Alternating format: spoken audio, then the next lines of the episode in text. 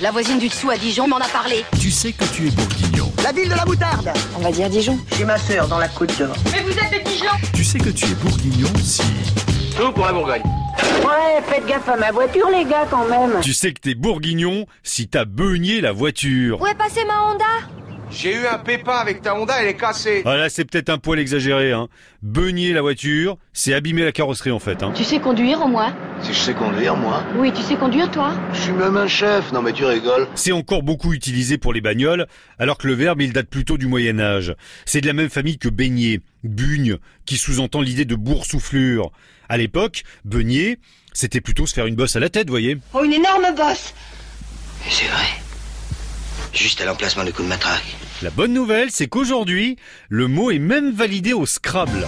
Philippe, en cette lettre J'ai pas trouvé autre chose que salope. Ah Sinon, on beugne aussi chez nos voisins lorrains, franc-comtois, en Suisse également. Mais c'est pas la peine de comparer avec ce qu'on dit ailleurs. C'est en Bourgogne que les expressions sont les meilleures. C'est quand même bien mieux une voiture propre, non À l'occasion, je vous mettrai un petit coup de polish.